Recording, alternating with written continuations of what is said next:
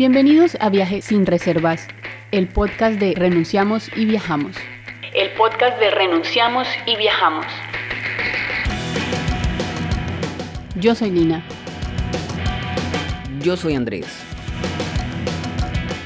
Y en este episodio te vamos a contar cómo fue nuestra experiencia viviendo un mes de Ramadán en Egipto y te explicaremos los aspectos fundamentales de esta fiesta y del Islam. Bienvenidos.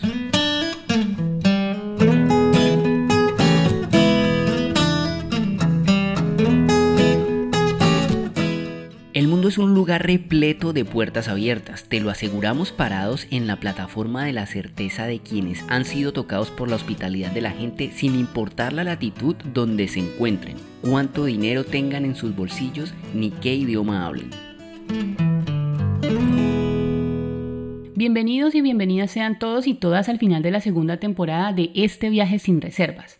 De verdad estamos muy felices de haber mantenido este proyecto podcastero que cuenta historias del mundo con acento colombiano. 25 episodios han pasado desde aquel día en que a la costa selvática tailandesa llegó un mensajero con dos micrófonos comprados en China.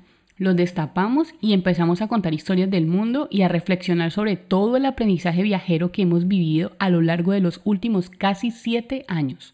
Y por supuesto, sea esta la oportunidad para agradecer tu sintonía.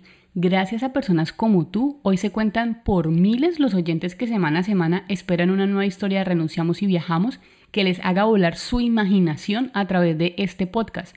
Y eso nos motiva a trabajar cada día más duro para corresponder a tu confianza y agradecerte por abrirnos un espacio durante tu semana.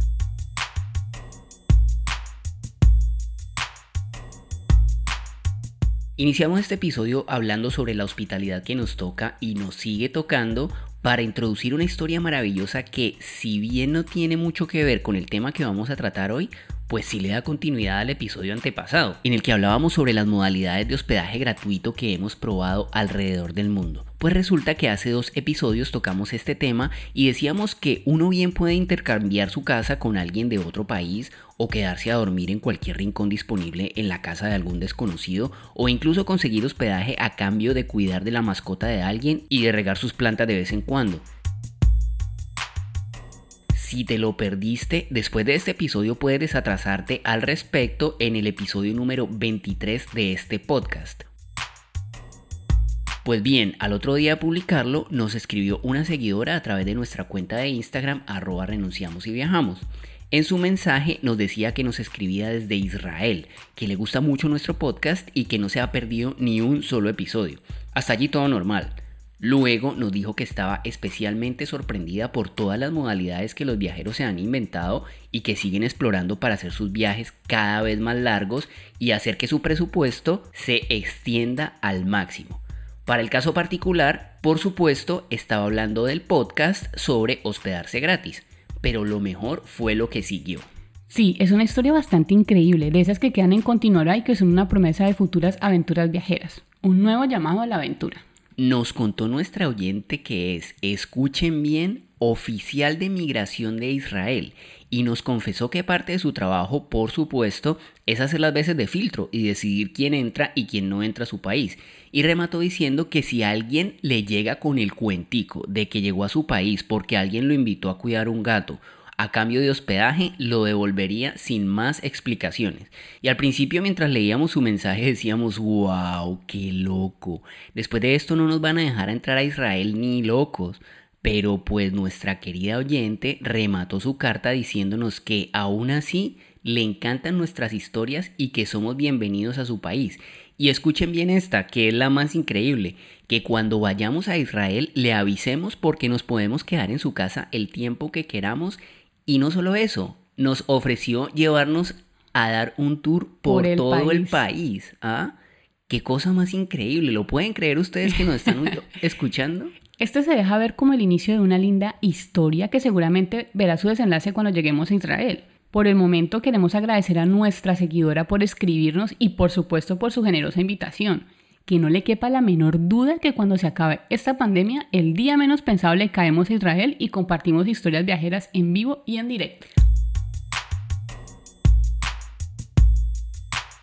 a nuestra seguidora de Israel y a todos los que escucharon el episodio al que estamos haciendo referencia y que desde ya están soñando con su siguiente viaje, pues les aclaramos que uno no es que llegue a la casilla de migración a decir que se consiguió hospedaje gratis por ahí en una aplicación en la casa de una persona que no conoce. Uno llega con reservas de hotel reales por si a los oficiales se les da por llamar a comprobar la reserva, pues en el hotel efectivamente se la confirmen. Sabemos de sobra que su trabajo es dejar entrar a las personas que van con ánimo de gastar para luego seguir su camino.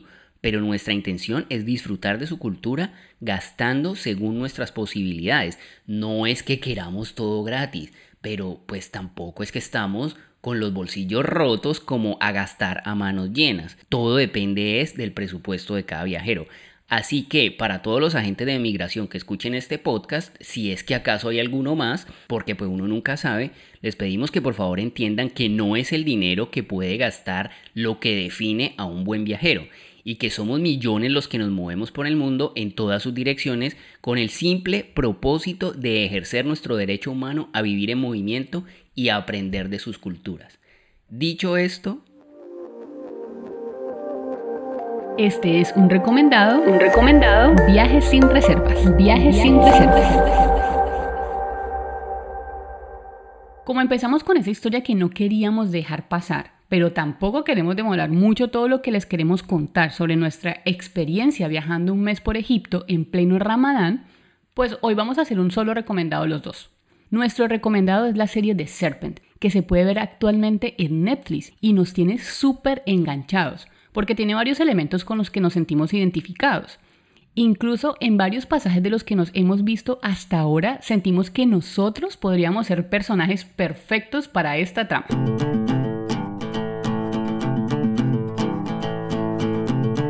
Esta es la historia de un traficante de joyas francés afincado en Tailandia, que escuchen bien, asesina mochileros sistemáticamente para adueñarse de sus pasaportes y poderse mover por el mundo traficando gemas sin ser detectado. Es increíble cómo en varios pasajes de esta miniserie de 8 episodios hemos sentido que somos nosotros los que podríamos estar protagonizando los destinos fatales de los mochileros que confían en el asesino que los droga para finalmente asesinarlos de las formas más atroces posibles. Una cosa loquísima. horrible. Tanto hemos dicho que en el mundo los peligros están a la orden del día y que son nuestros instintos los principales salvadores, que esta serie ha logrado recrear frente a nuestros ojos los desenlaces fatales de los que vaya uno a saber nos hemos salvado. Hoy uno se lo toma por el lado que es, ¿no? Se entiende que es una ficción, pero definitivamente es algo fascinante y sobre todo impactante. Es una ficción, pero está basada en hechos reales simplemente con modificaciones en la historia para evitarse líos legales y respetar la memoria de las víctimas, por supuesto. La cosa es que es una historia ocurrida en los años 70 y de las mejores cosas que le hemos visto hasta ahora es cómo logran retratar a Bangkok en esa época. Y para nosotros que estamos viviendo en Tailandia desde hace más de un año y que hemos recorrido la mayoría de los lugares que sirven de escenario de esta historia, pues definitivamente nos sentimos fascinados y enganchados. Así que ahí te queda nuestro recomendado. The Serpent, miniserie de 8 episodios que puedes ver ya mismo en Netflix.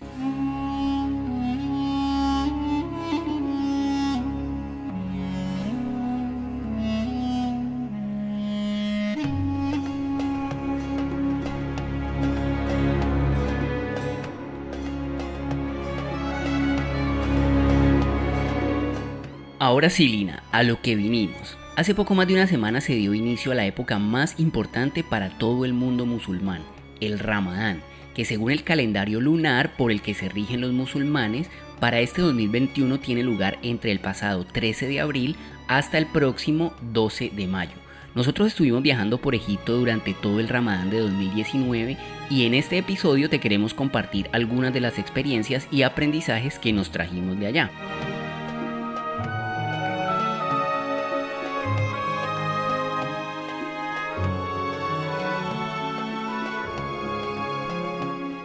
Increíble, Lina, que ya hayan pasado dos años desde ese viaje. ¿ah? Es allí donde uno se da cuenta que la pandemia ha funcionado como una especie de paréntesis en nuestras vidas. Especialmente para nosotros que estamos acostumbrados a vivir en constante movimiento. El hecho de estar quieto durante tanto tiempo ha logrado mantener muy frescos los recuerdos pre-pandemia. Y por eso hoy, en este último episodio de la segunda temporada de Viajes sin Reservas, queremos compartir contigo cómo fue nuestra experiencia recorriendo una porción del mundo musulmán durante su festividad más especial.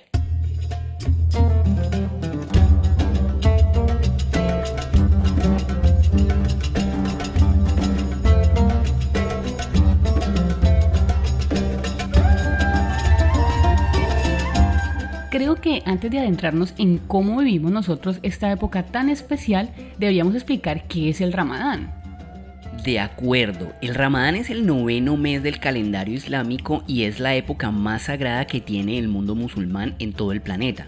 Esta época tan especial del año conmemora la primera vez que Alá le reveló al profeta Mahoma el Corán, suceso que ocurrió exactamente en el año 610 después de Cristo. Es característico principalmente porque durante este mes los practicantes del Islam realizan un ayuno estricto y dedican las horas del día a la oración y a la reflexión.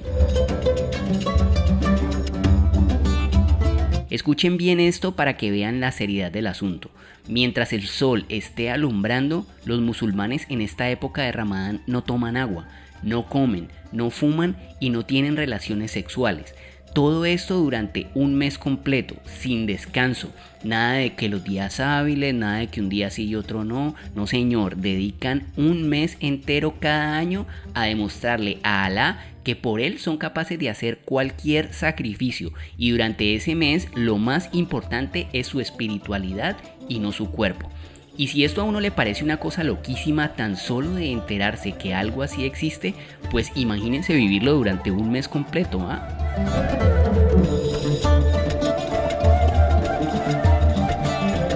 Ramadán fue una experiencia alucinante para nosotros y desde ya les digo que sin duda la repetiríamos. Y el motivo por el cual volveríamos a viajar por tierras musulmanas durante Ramadán no es porque nos hayamos convertido al Islam ni porque creamos en Alá, sino porque culturalmente Ramadán se nos presentó como una época muy, muy especial donde la gente abre su corazón y la hospitalidad se siente con muchísima más calidez, se potencializa. Bueno, pero has mencionado muchos conceptos que creo pertinente aclarar en este preciso instante para que nuestros oyentes no se pierdan y cojan el hilo de esta conversación sin confundir una cosa con otra. ¿Qué es esto de ser musulmán? ¿Qué es el Islam? ¿Qué significa el término islámico? ¿Alá y Mahoma son dioses? Cosas como esa me parecen claves para ir desarrollando esta conversación y que al final de este podcast nuestros oyentes no solo conozcan nuestra experiencia en Ramadán, sino que aprendan algo que tal vez no sabían sobre los aspectos fundamentales de esta religión.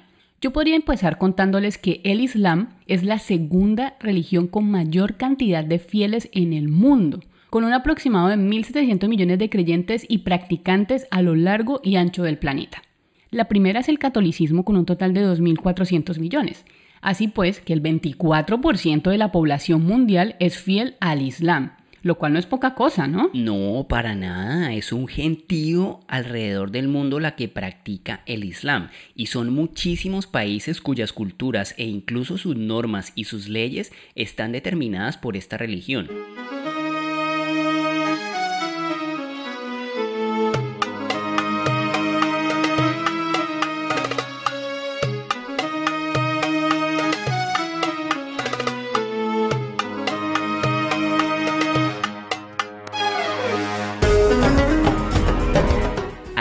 Significa Dios en árabe, así que Alá no es que sea un Dios aparte como Krishna o como Odín, por poner dos ejemplos.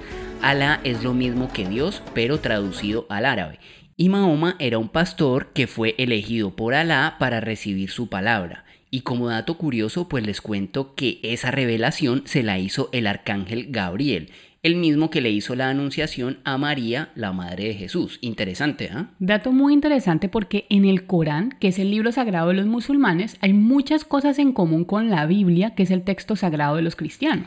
Y ahora que ya sabemos que el Islam es una religión y que Alá es su Dios y que Mahoma es su profeta, Pues les cuento que el término musulmán se refiere a los creyentes, a los fieles que practican esa religión. O sea, musulmán al islam es lo mismo que católicos al cristianismo o cristianos al cristianismo. Ya en el episodio 18 hacíamos una comparación similar de conceptos cuando hablábamos de India, cuando contábamos que hindú no es alguien nacido en India, sino un practicante del hinduismo. Pues una confusión similar ocurre con los términos islam, musulmán, islámico e islamista.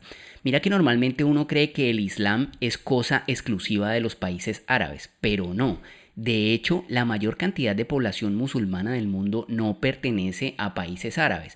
Escuchen pues estos datos tan interesantes sobre cuáles son las 10 poblaciones musulmanas más grandes del mundo. La primera es Indonesia, con más de 204 millones de musulmanes. Es como más de cuatro veces el 400% de la población de, Colombia. Ah, imagínate. La segunda es Pakistán con 178 millones de musulmanes, India con 172 millones, Bangladesh con 145.6 millones, Nigeria con 93, Irán con 75, Turquía con casi 75, Egipto con 73, Argelia con 35 y Marruecos con 32 millones de fieles musulmanes. El país de Europa con más musulmanes es Francia. Y de todas estas, Solo Egipto, Argelia y Marruecos pertenecen a los países árabes. Tremendo dato, ¿ah? Darse cuenta de esto le derrumba a uno muchas ideas preconcebidas. Y ya con esa información sobre la mesa, queda claro que ser árabe no es lo mismo que ser musulmán, y que alguien puede ser musulmán sin necesidad de ser árabe, y viceversa. Recuerda, árabe es algo relacionado a los países árabes, y musulmanes son los creyentes del Islam mientras que el término islámico se refiere a algo relacionado con el Islam, por ejemplo, la arquitectura islámica, los textos islámicos, lugares sagrados islámicos, etc. E islamista hace más referencia a la política. Por ejemplo, hay estados islamistas, y son aquellos que soportan sus leyes y normas de conducta en el Corán. Por ejemplo, hay movimientos islamistas radicales como ISIS, muy famoso alrededor del mundo, que realizan acciones terroristas según ellos para reivindicar las enseñanzas del Corán como único y más importante modo de vida y castigar a quienes atentan contra sus costumbres. Pero no todos los islamistas son terroristas, eso es estigmatizar. Además, hay gobiernos islamistas que llevan la religión al extremo, como por ejemplo Irán, país en el que incluso hay una policía de la moral que persigue a quienes tomen alcohol o a las mujeres que se nieguen a usar el velo para tapar su cabello, entre otras cosas. Digamos que sobre esto podríamos hablar horas enteras, pero creo que dicho esto más o menos va quedando claro y quienes nos oyen pueden hacerse una idea conceptual que los guíe sobre este tema y los ilustre en adelante para referirse a esta religión y todo lo que se mueve a su alrededor. Aclarados estos conceptos, te contamos que nuestro viaje a Egipto en Ramadán fue toda una coincidencia. Compramos tiquetes para este viaje sin tener la menor idea que todo el mes que planeábamos recorrer Egipto iba a coincidir justo con el mes del Ramadán. Y viéndolo en retrospectiva, podemos decir que fue un hecho afortunado.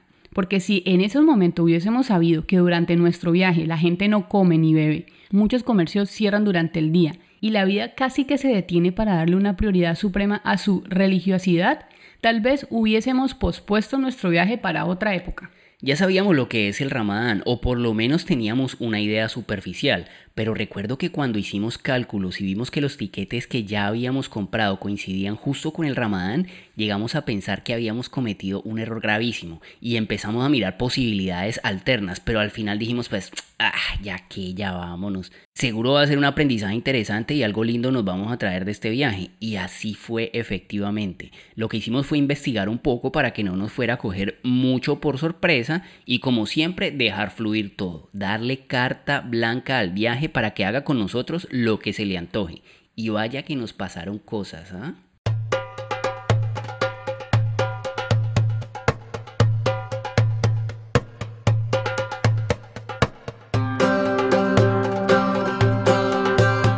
Ya hemos contado en episodios anteriores que casi siempre llegamos a donde algún anfitrión de Couchsurfing y Egipto no fue la excepción. Nos recibió Hussein, un estudiante universitario aficionado al parkour que vivía en Giza, muy cerca a las pirámides y a una distancia, digamos, razonable hacia el centro del Cairo. Cuando llegamos ya había iniciado la época del Ramadán. Estaba recién iniciada y eso lo comprobamos de inmediato porque en ese primer día andando por las calles del Cairo era muy difícil encontrar un lugar donde comprar comida. Llegábamos provenientes de Mumbai, en India, y el verano estaba en su punto más caliente. El calor era infernal, una cosa aterradora.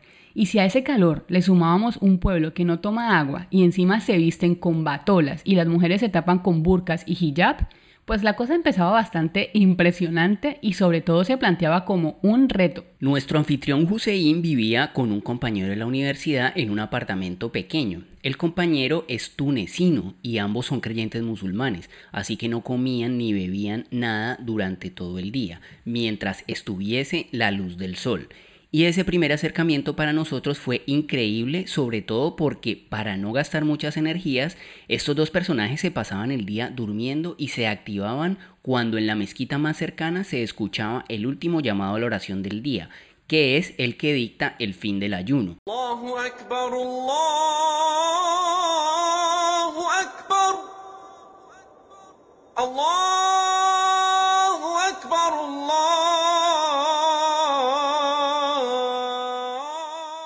Es ese momento en el que inicia la magia del ramadán, o bueno, por lo menos el momento más mágico para nosotros que no practicamos el Islam y que por ese motivo no alcanzamos a dimensionar el significado espiritual que este ayuno significa para esta gente.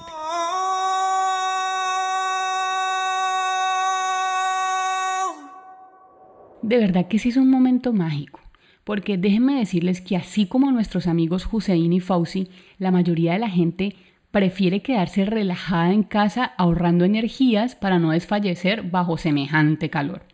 Por supuesto hay quienes no tienen otra opción diferente a salir a hacer sus actividades, como es el caso de los conductores de transporte público o personas que trabajan en entidades del Estado o proveedores de servicios de primera necesidad.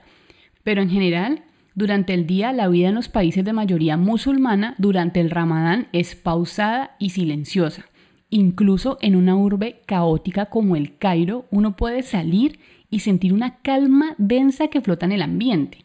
Podríamos comparar esa sensación con estos días de cuarentena que hemos vivido en los últimos tiempos. De verdad que sí tiene una, una, similitud. Sí, hay una similitud. Y es ahí donde uno se pregunta, si vale la pena viajar en Ramadán cuando todo es más lento, muchas cosas están cerradas y uno no puede sentir la vida como es un día normal? Pues te invito a que te quedes hasta el final de este relato para que tú mismo saques tus conclusiones. Nuestro primer momento de romper el ayuno fue de puertas para adentro y ocurrió precisamente la primera noche que pasamos en el Cairo. Nuestros anfitriones hicieron una llamada y nos fuimos a casa de uno de sus amigos a vivir de primera mano esta festividad increíble. Pero ese amigo era muy especial, no era un egipcio, era un mexicano convertido al Islam que vivía en el Cairo. Una casa compartida, se reunieron, todos invitaron amigos y uno de ellos era mexicano. Entonces, la cantidad de preguntas que nosotros teníamos al respecto, nuestra curiosidad fue saciada en español, lo cual fue bastante especial.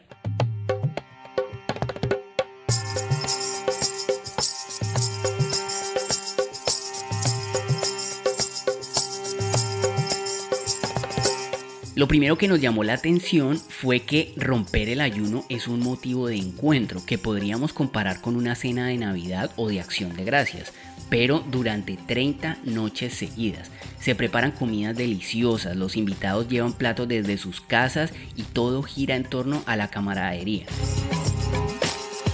Era un apartamento de chicos muy jóvenes, algunos estudiantes y otros trabajadores. Como siempre pasa, pues el hecho de tener extranjeros en la mesa nos convertía en algo así como sus invitados de honor. Y eso nos hacía sentir muy honrados. Por supuesto, había de todo en el menú, incluyendo platos vegetarianos para nosotros. Y claro, nosotros con ganas de saber no hacíamos más que preguntar y preguntar sobre el ramadán y por supuesto también responder preguntas sobre Colombia y sobre nuestros viajes por el mundo. Así como esa primera noche, durante todo el mes que estuvimos en Egipto, fuimos invitados a romper el ayuno en varias ciudades, en varias mesas, en hogares de diferentes clases sociales y muchas veces en plena calle. Miren un poco las calles del downtown en el Cairo, estamos cerca. Downtown. Sí, todavía el downtown, ¿no? Ah, bueno. letrero que decía que el downtown era para donde estábamos. Ah, bueno, entonces no sé qué, en Lo- dónde estamos ubicados. En el mercado principal. Y la cosa es que ya se está escuchando el llamado a la oración, que es el que La- marca, la señal, ¿no? sí, la señal de listos, a comer, háganle.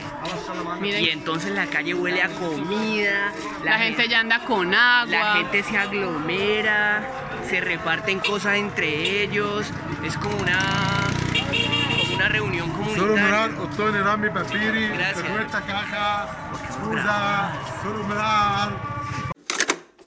Y aunque en la calle se pierde la intimidad de la cena hogareña, siempre que llegaba la hora de romper el ayuno y estábamos en la calle, sentíamos una emoción desbordada porque para nosotros es algo así como un premio de la vida, la oportunidad de ser testigos directos de estas tradiciones ancestrales tan ajenas a nuestra cultura.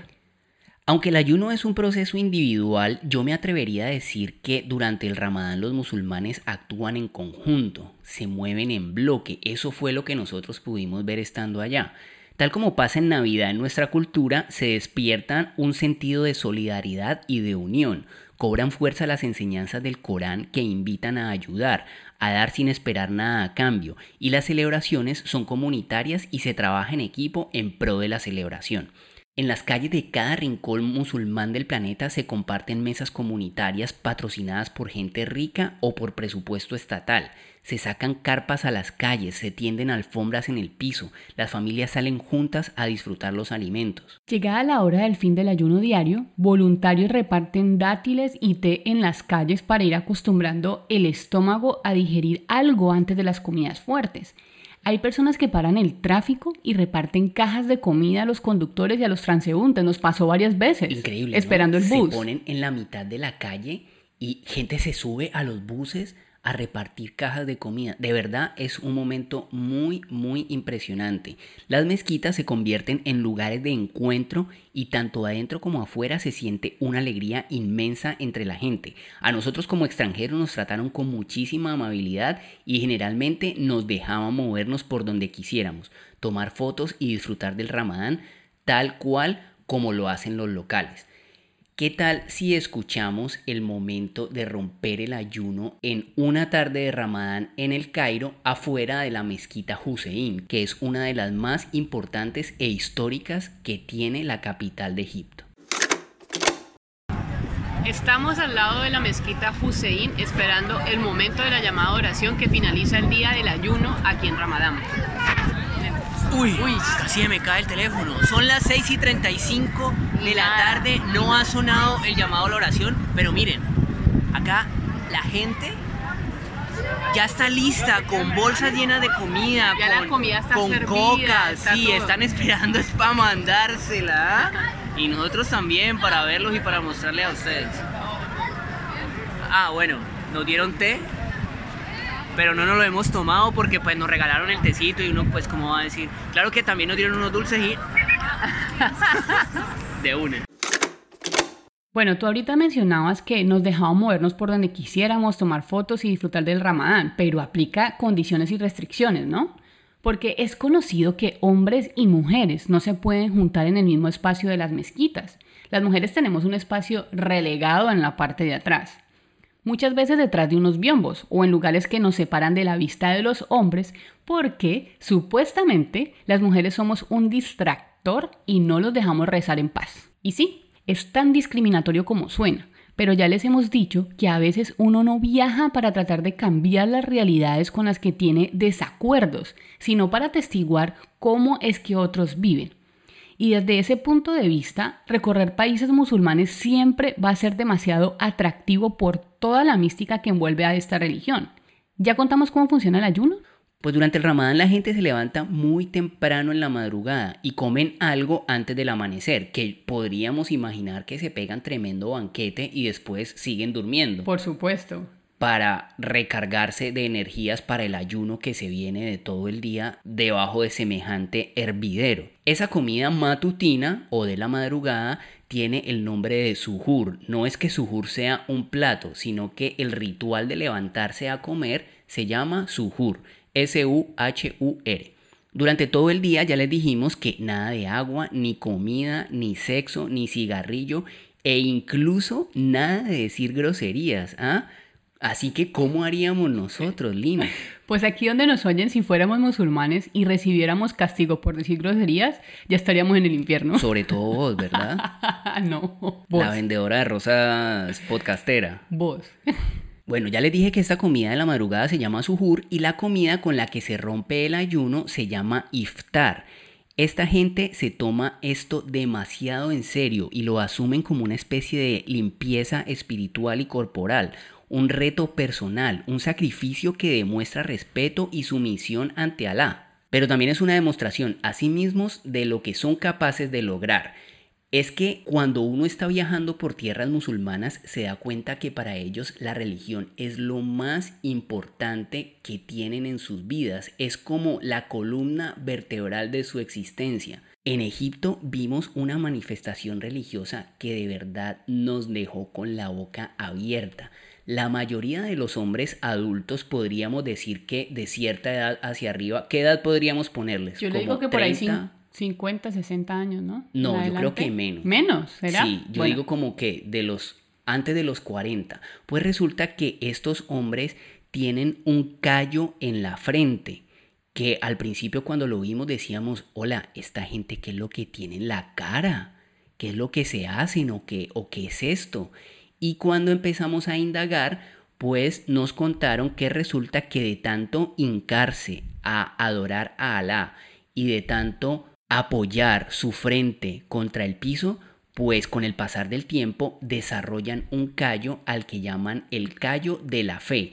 Y no solo eso, resulta que los hombres que tienen el callo más definido, más pronunciado, son como más respetados, porque son como los más creyentes. Son los Básicamente que más adoran es, a la... es como un estigma, como una prueba suprema de fe. Increíble. Es increíble, es increíble todo esto. Dentro de este viaje vivimos momentos que se aseguraron un lugar VIP en el palco de los inolvidables, pero por su significado me gustaría que recordáramos esa primera vez que se rompió el ayuno mientras nosotros estábamos recorriendo las calles caóticas del Cairo.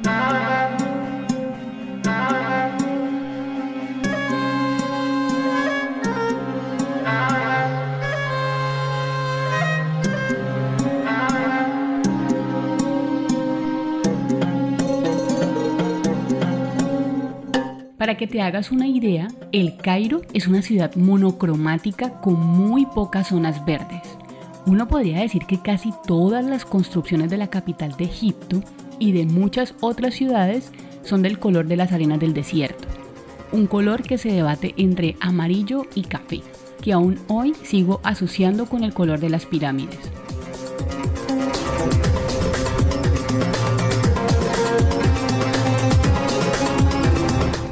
Estuvimos todo el día explorando la ciudad bajo un calor que parecía iba a derretir el asfalto. De pronto fuimos testigos de cómo, como si se tratase de un time lapse que ocurría ante nuestros ojos, las calles de la ciudad pasaron de ser escenarios vacíos y desprovistos de vida a llenarse de luces y de cientos de personas que se tomaban todos los espacios para celebrar juntos que habían superado un día más de ayuno.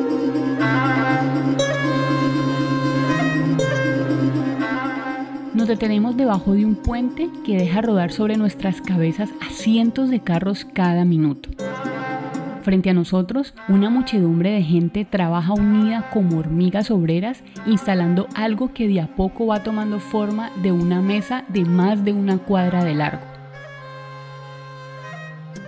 Unen una mesa con otra, les ponen manteles, la rodean de butacas y frente a cada butaca ponen un plato con sus respectivos cubiertos. Los carros pasan por el lado.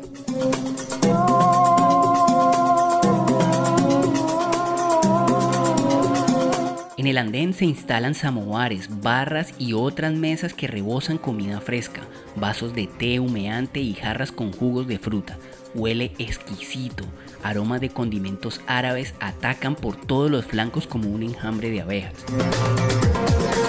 Mientras tomo fotos con el lente largo, desde lejos, dos policías me abordan por detrás. What are you doing, man? me dice el más bigotón. ¿Qué estás haciendo? Estoy tomando fotos. Es mi primera vez en Egipto y mi primer ramadán. No sabía que no se podían tomar fotos. Sí se puede, dijo el policía. Solo quería saber cuáles eran sus intenciones. Si quieren, acérquense a la mesa y siéntense a comer. Ramadán Karim. Y por supuesto, así lo hicimos.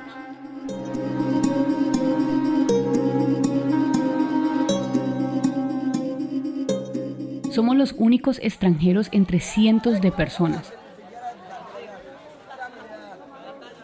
Los únicos que no hablan árabe, los únicos no musulmanes, los únicos que llegado este momento del día tienen algo en el estómago.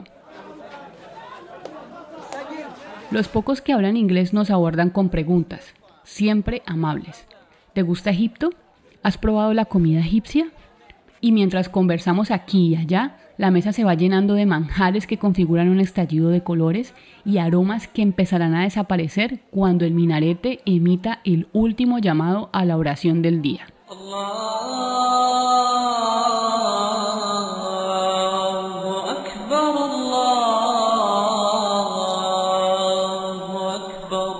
está.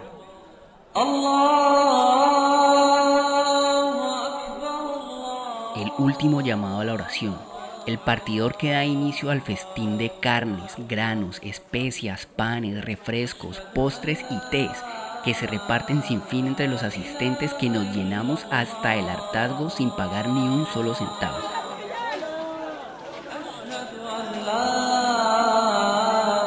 ¿No es increíble viajar? A pesar de sus peligros y sus zonas negras, ¿no es este sobre todo un mundo hospitalario?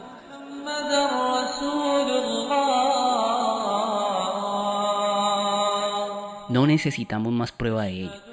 Frente a nosotros, esta cultura milenaria abre sus alas como un pavo real que trata de enamorarnos, exhibiendo su derroche de tradiciones y danzando frente a nosotros como parte de una historia de la que hoy somos parte.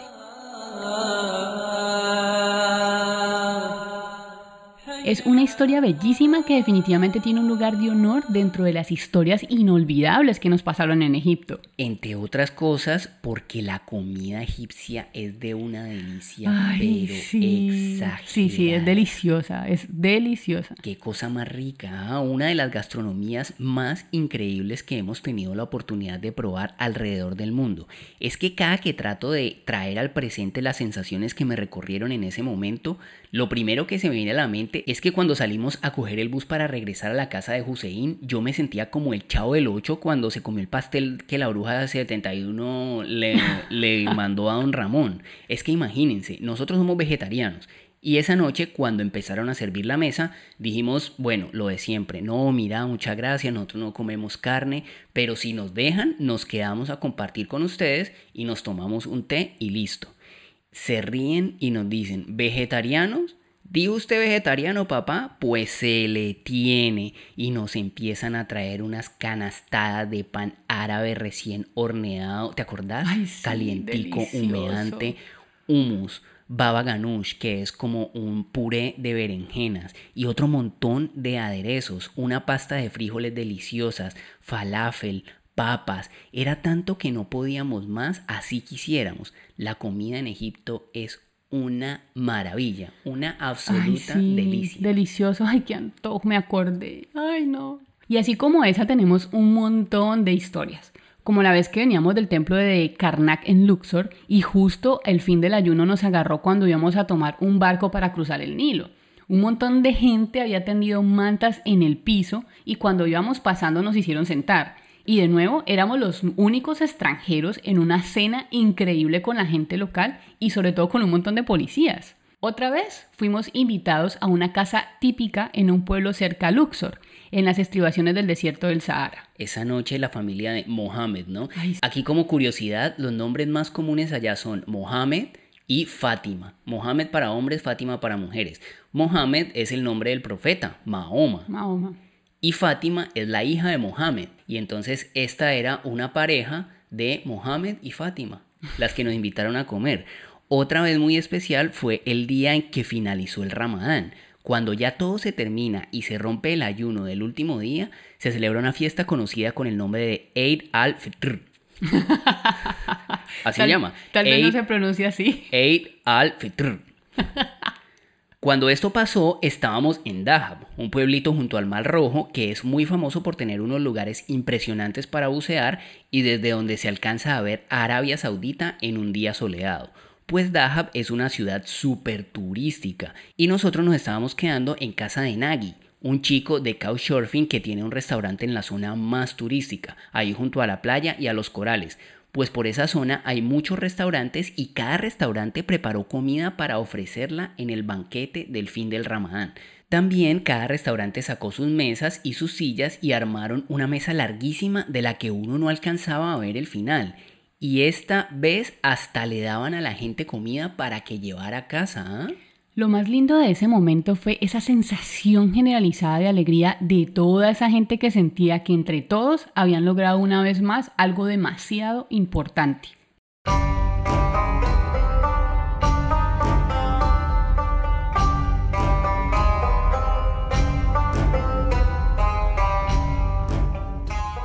Mira que siempre que estoy escribiendo los guiones del podcast trato de ponerme del lado del oyente y pensar qué se debe estar preguntando en este momento del relato. Y creo que alguien por ahí puede estarse preguntando si es obligatorio ayunar cuando uno está viajando por un país musulmán en Ramadán.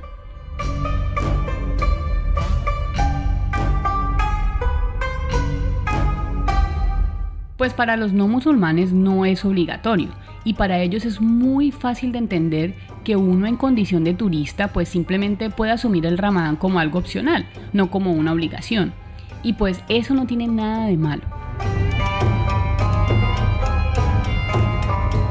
Nosotros no ayunamos ni un solo día, hemos de confesarles. Sí, es cierto. Viéndolo ahora a través del retrovisor del tiempo, creo que debimos haberlo intentado por lo menos un día. ¿Vos no estás de acuerdo? Sí, sí, sí, de acuerdo. Para sentir en carne propia lo que significa ese ayuno.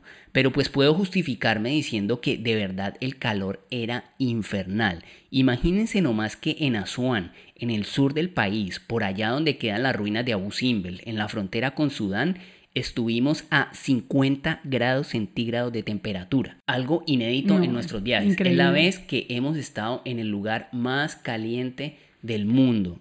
Ah, se siente una pesadez, como si uno anduviera cargando un elefante en la espalda. Como es difícil respirar, es difícil Te existir. sentís como un zombie. Y ahora imaginarse esas condiciones sin tomar agua y sin comer se me hace tremendamente difícil. Y pues nosotros estábamos era viajando y eso requería un gasto de energía considerable y muchos más en medio de semejante calor. Así que no, no ayunamos. Aunque sí les confesamos que durante el día es muy difícil conseguir comida y que muchas veces toca comerse un pan con un yogur en cualquier supermercado porque no hay ningún restaurante abierto, pues siempre tratábamos de comer alguito y ya en la noche nos pegábamos semejantes banquetes para romper el ayuno. Aunque aquí delante de nuestros oyentes hago la promesa de que el próximo ramadán que nos toque en un país musulmán me voy a unir al ayuno algunos días, por lo menos uno pues, para experimentar qué se siente. Porque es que no es hasta que uno se pone en los zapatos del otro que logra entenderlo definitivamente. Miren nada más la burrada que cometí estando en el Cairo. Se dice que si uno no está ayunando, pues no es ilegal tomar agua o comer en espacios abiertos, pero pues es mejor no hacerlo, por razones obvias. Y sí, así lo veníamos haciendo. Si teníamos sed, pues buscábamos un rinconcito por ahí oculto y tomábamos agua. Pero una vez yo iba con una botella de agua en la mano y un muchacho me pidió que la guardara. Yo no le dije nada y seguí de largo. En ese momento pensé que si no estaba tomando, pues nada tenía de malo por lo menos andar con la botella en la mano y seguí derecho sin guardarla. Y allí Lina y yo entramos en un debate de si no era demasiado extremo pretender que guardara la botella. Yo decía que sí, que era demasiado extremo y que no tenía por qué hacerlo. Y yo decía que guardar la botella era un acto de mínima cortesía con todas esas personas que están haciendo un esfuerzo y un sacrificio personal de ni siquiera beber agua bajo semejante calor. Y claro, ante ustedes estoy haciendo un mea culpa porque Eso es básicamente lo mismo que comer pasteles frente a un diabético o sentarse con una cerveza helada en la puerta de Alcohólicos Anónimos. Y pues uno viaja también para aprender y para ser mejor persona, ¿no? Entonces les recomiendo que no sean unos pelotudos como fui yo en ese entonces y que cada que estén en una situación semejante piensen en el significado de la palabra empatía. Participación afectiva de una persona en una realidad ajena a ella, generalmente en los sentimientos de otra persona. En resumen, ponerse en los zapatos del otro. Y listo, ahí está la respuesta. Entonces queda claro que no es necesario ayunar si no eres musulmán. Pero aunque para ellos sí es de cumplimiento obligatorio por ser el ramadán uno de los cinco pilares del Islam, también debes saber que el ayuno tiene algunas excepciones. Ese tema de los cinco pilares del Islam es interesantísimo. Hablemos un poquito al respecto. Bueno, el primero es el shahada o profesión de la fe que es reconocer que no hay más Dios que Alá y que Mahoma es su profeta. El segundo es el salat o la oración, y es el que indica que cada musulmán debe rezar cinco veces al día en dirección a la Meca. Todo esto que te estamos contando obviamente tiene muchas particularidades, pero lo mencionamos de forma muy general para que te enteres y te hagas una idea global de todos los rituales que existen en torno al Islam. El tercer pilar del Islam es la limosna o zakat y es el que indica que cada musulmán debe darle limosna o ayudar a alguien menos favorecido, empezando por su propia familia y por sus vecinos. El cuarto es el Ramadán del que estamos hablando hoy y el quinto es la peregrinación a la Meca, que indica que cada musulmán debe ir a la Meca por lo menos una vez en su vida, mientras sus medios económicos y su salud se los permita. Y al respecto de las excepciones de ayuno permitidas dentro del mes del Ramadán, podemos mencionar, pues muy por encima, que están exentos de ayuno los niños menores de edad y los ancianos, las mujeres en embarazo o madres lactantes, mujeres que estén en su periodo menstrual, enfermos crónicos o enfermos mentales y personas que estén de viaje. Incluso cuando estuvimos en Egipto durante el Ramadán, se jugó la final de la Champions entre el Real Madrid y el Liverpool.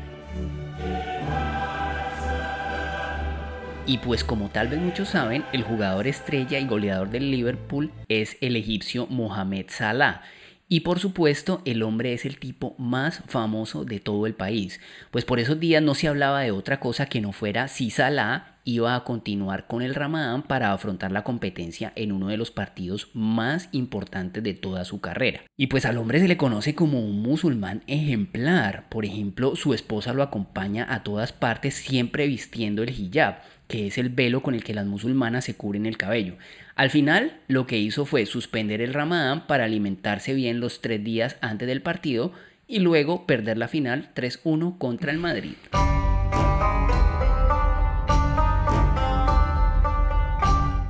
Dicen los estudiosos del Islam que la creencia popular indica que durante el Ramadán las puertas del cielo se abren. De esa forma la palabra de Dios desciende más clara, pero también sube mucho más fácil la palabra de quienes rezan. Llega de manera mucho más eficaz que en otro momento. Y en ese mismo sentido se interioriza la idea de que si durante el Ramadán haces algo malo, Alá te lo va a cobrar mucho peor por aquello de que estarías ofendiéndolo durante su mes sagrado. Entonces la mayoría de la gente prefiere actuar de forma correcta para evitar que la ira de Alá se desate en su contra. Pero pues no es que funcione al pie de la letra, ¿no, Lina? Lo decimos por experiencia propia. Sí, Tristemente, una de las peores historias y experiencias viajeras que hemos tenido recorriendo el mundo la sufrimos en Egipto aún en medio del ramadán. Quienes han escuchado todos los episodios del podcast recordarán que en el podcast del Halloween que hicimos contando historias terroríficas que nos han pasado viajando, mencionamos esta como una de las más fuertes. Viajando en un tren entre el Cairo y Luxor, nos robaron una maleta con nuestros equipos y con gran parte del archivo que guardábamos en discos duros con el registro de años de viaje por el mundo. Como ya hablamos de ese tema y además tenemos un video en YouTube, contando desde Egipto todo cómo pasó, cómo fue padecer la ineptitud de la policía egipcia y cómo fue el proceso de resignarnos y hacernos a la idea de la pérdida, pues no vale la pena dedicarle mucho tiempo a recordar esto. Te recomiendo entonces que una vez termines de escuchar este episodio, le des play al episodio número 3, donde conocerás esta y otras historias aterradoras que hemos vivido alrededor del mundo. Allí perdimos un computador, cámaras, teléfono celular y otras cosas de valor incalculable. Pero en medio de la tragedia que para nosotros suponía este suceso, fuimos tocados por la solidaridad del pueblo egipcio de una forma que aún hoy nos conmueve de solo recordarlo. Sí, resulta que los pasajeros del tren hicieron una vaca entre todos y reunieron el dinero suficiente para que comiéramos algo, pagáramos algunas noches de hotel en Luxor y tratáramos de resolver un poco más relajados todo este drama que se nos venía con la policía luego de haber perdido los insumos de nuestro trabajo. Puedo asegurarles que esa gente no tenía más dinero que nosotros, eso se veía a leguas. Incluso era evidente cómo a ellos ese dinero que nos daban les podría haber resuelto alguna carencia dentro de las vidas de sus familias. Pero aunque insistíamos diciéndoles que no, que valorábamos su ayuda, pero que sinceramente no la necesitábamos, ellos insistían y nos decían que nos quedáramos tranquilos, que ellos luego iban a cuadrar cuentas con Alá, y es allí cuando decimos, las malas acciones de una persona o de unas cuantas personas no representan a un pueblo entero. En este tren era esta gente buena la que nos iba a hacer guardar un recuerdo lindo sobre su país, aún en medio del dolor que encontramos en él luego de este robo. Creo que hemos hecho un repaso justo tanto de nuestras experiencias como de algunos conceptos claves para aprender lo más importante sobre el ramadán, una de las tradiciones religiosas más practicadas en la humanidad y que influye directamente en la vida de miles de millones de personas.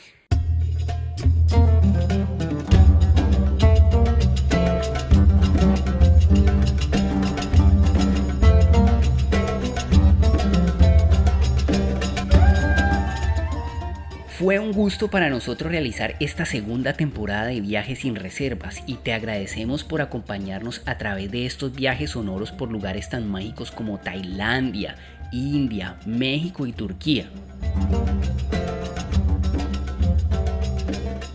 Por modos de viaje fascinantes como el autostop, por experiencias viajeras como viajar con pasaporte colombiano o hospedarse gratis alrededor del mundo y por dejarnos reflexionar sobre nuestro aprendizaje como viajeros de tiempo completo y ojalá inspirarte un poquito. Esperamos haber despertado en ti ese viajero que ha estado dormido todo este tiempo y que ahora se muere por explorar el mundo una vez termine la pandemia. Gracias de verdad por abrirnos un espacio en tu rutina cada semana. Pensar que somos un par de amigos que te hablan al oído nos motiva mucho a seguir trabajando duro para que este podcast siga creciendo y le llegue cada vez a más personas. Y tú nos puedes ayudar a lograrlo. Claro que sí, la mejor forma de ayudarnos a crecer y motivarnos a que sigamos contando historias del mundo en este podcast es compartiendo nuestro trabajo con tus contactos y que nos recomiendes con tus amigos, familiares y compañeros de trabajo. Aprovecha que terminó esta temporada para recomendarnos con la mayor cantidad de gente posible. Así ellos nos escuchan, se desatrasan de todos los episodios anteriores y quedan listos para la tercera temporada. Y por supuesto, si tienes episodios pendientes por escuchar, te invitamos a que los descargues, les des me gusta en tu plataforma favorita y durante estas semanas que estaremos en pausa te desatrases. Ya sabes que Viajes sin Reservas viene con altas dosis de inspiración garantizada. Estaremos unas tres semanas preparando la siguiente temporada, descansando un poco y trabajando en nuestros proyectos personales, pero seguimos en todos los demás canales de Renunciamos y Viajamos. Así que te invitamos a suscribirte a nuestro canal de YouTube, a seguirnos en Instagram, en Twitter, en Facebook y en TikTok. Estamos subiendo contenido casi que a diario y por supuesto también nos encantará contar con tu compañía también en esos canales. ¿Qué se viene para la próxima temporada, Lina?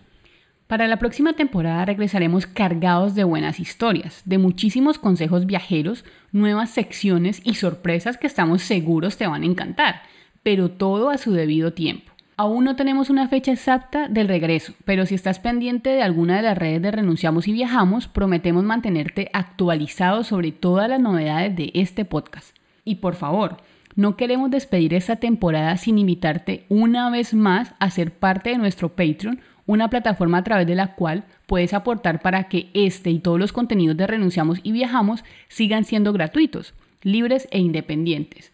Puedes hacer aportes desde 2 dólares o 5 dólares mensuales y a cambio recibirás recompensas exclusivas para quienes hacen que este proyecto se pueda seguir financiando. Te esperamos en www.patreon.com slash renunciamos y viajamos. www.patreon.com slash renunciamos y viajamos. Sea esta también la oportunidad de agradecerle a cada una de las personas que desde hace varios meses se han metido la mano al bolsillo para que este y otros productos de Renunciamos y Viajamos puedan seguir existiendo. Muchachos, Patreons queridos, desde aquí, desde la selva de Tailandia, les mandamos un abrazo con todo el corazón a ustedes. Son ustedes nuestra familia VIP y un motivo para que nosotros sigamos creyendo en nuestro trabajo y podamos seguir contando historias que inspiran. Muchas gracias Juan David Agudelo, Óscar Escobar, Fabio González, Juan Carlos Ángel, Catherine Loaiza, Juan Carlos Chaparro, Rubén Pineda, Daniela Martínez, Elizabeth Salamanca, Ángela Neira, Tatiana Campiño y Paola Muñoz. Gracias. Muchísimas gracias. Y así vamos cerrando este episodio y esta segunda temporada de Viajes sin Reservas. Esperamos que te haya gustado, que hayas aprendido algo sobre el mundo musulmán y sobre su fiesta más importante. Y por qué no, algún día te animes a hacer tu propio viaje en Ramadán. Cuando regresemos, cada semana podrás encontrar un nuevo episodio de este viaje sin reservas en tu plataforma favorita. Estaremos cada semana en Spotify, Apple Podcast, Google Podcast, Evox o en cualquiera que sea tu proveedor de podcast. También puedes escuchar este y los demás episodios en www.renunciamosyviajamos.com y en nuestro canal de YouTube. También te esperamos en Instagram, Facebook, TikTok, Twitter y YouTube. Deja un comentario, cuéntanos un tema que quisieras escuchar en la siguiente temporada o deja un mensaje que por allí siempre respondemos. Nos encuentras como Renunciamos y Viajamos en todas las redes sociales. La música original de este podcast es de nuestros grandes amigos del psicópata Billy. Muchas gracias por acompañarnos en este viaje sin reservas. Y recuerda, la vida es hoy mismo, así que... No dejes para mañana lo que puedes viajar hoy. Chao.